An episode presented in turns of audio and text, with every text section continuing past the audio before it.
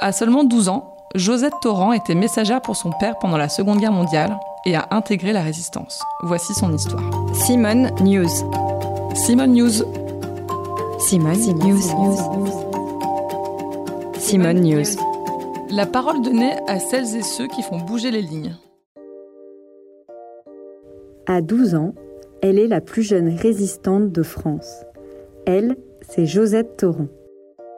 Entre 1942 et 1944, elle sera l'agente de liaison de son père, agent de renseignement du réseau Gallia à Perpignan en zone libre.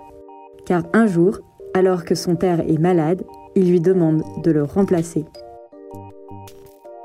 Il m'a demandé d'y aller à sa place. Mais j'étais ravie, moi. Enfin, je pouvais faire quelque chose contre ces boches. Il m'explique qu'il faut absolument transmettre un document. Je savais simplement que cet homme aurait un chapeau et sifflerait la chanson auprès de ma blonde dans un tunnel que j'empruntais tous les jours pour aller à l'école. Pendant deux ans, elle devra échanger des atlas de géographie contenant des informations vitales. Je m'asseyais sur un banc, je mettais mes livres et mes cahiers à côté de moi, je mettais l'atlas sur les livres et les cahiers, je faisais semblant de, réviser une leçon, et quelqu'un venait, s'asseyait de l'autre côté de moi, et échangeait l'atlas que j'avais contre un autre. Le 2 mars 1944, son père est arrêté et déporté. Il décède dans les camps avant la libération. La dernière mission de Josette, brûler tous les documents de son père. Un papier s'embrase, puis un autre.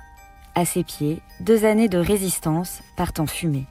Elle ne révélera son secret à personne, ni à sa mère, ni à sa sœur, jusqu'en 1993. Aujourd'hui, elle raconte son histoire dans un livre. C'était le podcast Simone.